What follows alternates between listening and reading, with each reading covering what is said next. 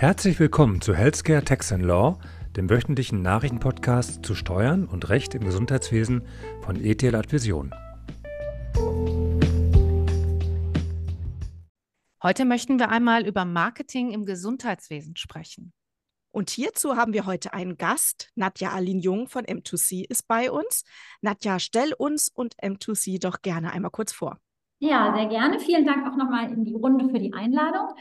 Ähm, ja, in wenigen Worten zu uns. Ähm, wir haben jetzt in 2024 haben wir 13-Jähriges, also uns gibt es schon eine ganze Zeit lang und ich sage mal sehr klassisch Full-Service-Agentur. Also das heißt, wir bieten alles ähm, was das Marketing betrifft, von Website über mittlerweile auch Mitarbeitergewinnung bieten wir sozusagen für die Heilberufe auch durch die Bank an. Ist auch immer das Besondere bei uns ist, dass wir äh, durch meinen Mann auch eine eigene Praxis äh, zu Hause sozusagen haben mit unserer Benchmark-Praxis, wo wir dann natürlich auch die ganzen Themen, die im Marketing doch immer wieder neu kommen, also auch neue Trends, die wir doch jährlich haben, immer mal ganz gut verproben können, bevor wir sie dann an die Mandanten herantragen. Ja, bei der Außendarstellung von Ärzten und Zahnärzten entsteht ja oftmals der Eindruck, dass es doch gravierende Unterschiede zu geben scheint. Welche Vorteile bietet beispielsweise eine gut gestaltete Homepage? Sag mal, vom Grundsatz der, die, das Thema der Homepage oder auch generell des Online-Auftritts. Wir merken schon sehr stark, gerade auch bei den Praxen, die wirklich ihr Marketing auch messbar machen, die ihre Neupatientenzahlen messbar machen, merken wir, dass eine gut gestaltete Homepage oder auch generell ein guter Online-Auftritt, und da gehört für uns mehr dazu als jetzt nur die Homepage. Das ist auch ein Google-Unternehmensprofil, was mittlerweile wirklich gut gepflegt sein sollte.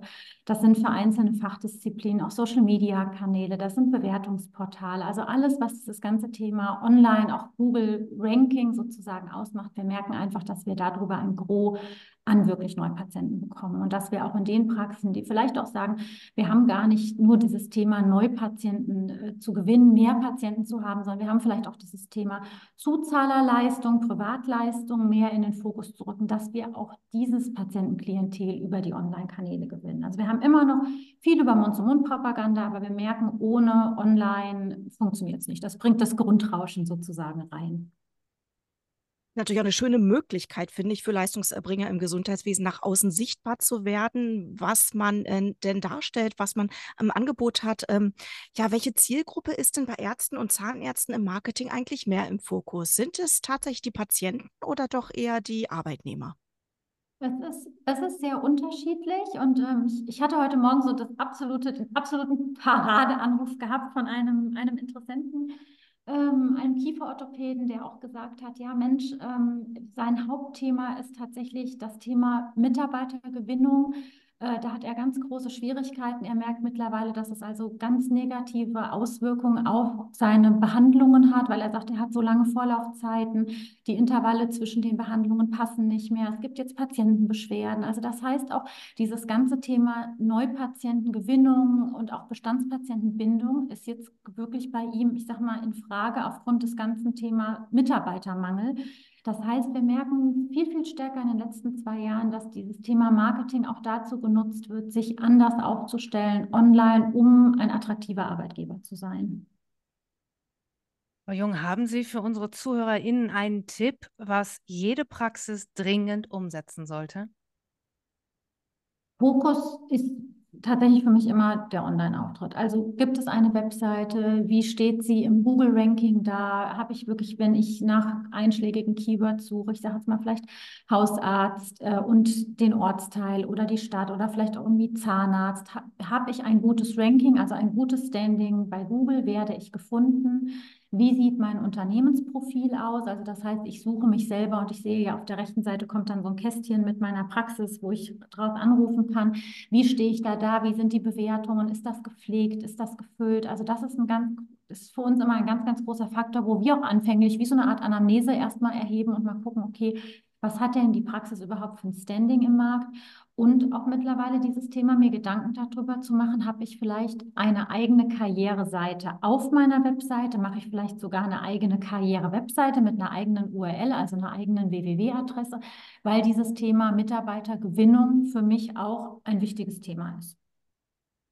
Ja, ganz lieben Dank, Nadja. Ich finde das ganz wichtige Tipps, gerade auch in Richtung äh, Mitarbeitersuche und äh, bin da sehr froh, dass äh, wir dich da auch an unserer Unternehmensgruppe mit dran haben, dass du die Leistungserbringer im Gesundheitswesen mit unterstützt.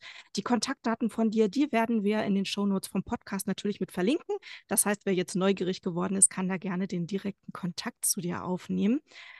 Ja, aber nun heißen wir Healthcare Tax and Law. Katrin, deswegen würde ich dich ganz gern nochmal ähm, ansprechen, denn Marketing verbinde ich ja eigentlich mit Werbung. Und ähm, Werbung, ich als Steuerberaterin bin immer der Meinung, berufsrechtlich könnte das problematisch sein, oder? Was sagst du als Juristin dazu? Ja, das Werberecht ist in den letzten Jahren ja liberalisiert worden. Der Arzt durfte jahrzehntelang weder Selbstwerbung betreiben noch dulden, weil, wie wir alle wissen, der ärztliche Beruf ist kein Gewerbe. Auch heute stellt sich im Einzelfall noch die Frage, ob ein bestimmtes Auftreten am Markt werberechtlich zu beanstanden ist und als wettbewerbswidrig eingestuft werden kann. Wir erinnern uns an die Diskussionen rund in den Begriff Kinderzahnärztin oder die Bezeichnung einer Praxis als Kinderzahnarztpraxis, aber auch inwieweit das Auftreten einer Einzelpraxis als Zentrum irreführend ist. Ja, und in der letzten Zeit sind Fragen des Berufs- und Werberechts moderat fortgeschrieben und justiert worden. Grundsätzlich sind die aktuellen Entwicklungen in diesem Bereich immer im jeweiligen Einzelfall in den Blick zu nehmen. Meine Kollegen überprüfen daher die Marketingkonzepte oder auch einzelne Werbemaßnahmen von Ärzten, Zahnärzten auf ihre rechtliche Zulässigkeit hin. Ja, klasse. Vielen Dank, Katrin. Und vielen Dank, Nadja, auch an dich, dass du heute bei uns zu Gast gewesen bist. Ich fand es äh, wahnsinnig spannend und auch ein sehr, sehr wichtiges Thema. Und danke dir für das Gespräch und freue mich, wenn wir uns dann bald mal wiedersehen. Sehr, sehr gerne. Ich danke euch.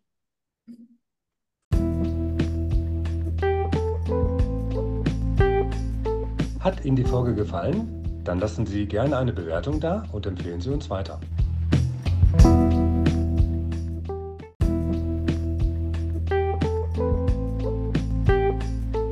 Herzlichen Dank für Ihre Aufmerksamkeit. Wir freuen uns, wenn Sie in der nächsten Woche wieder dabei sind bei Healthcare Tax and Law von ETH Vision.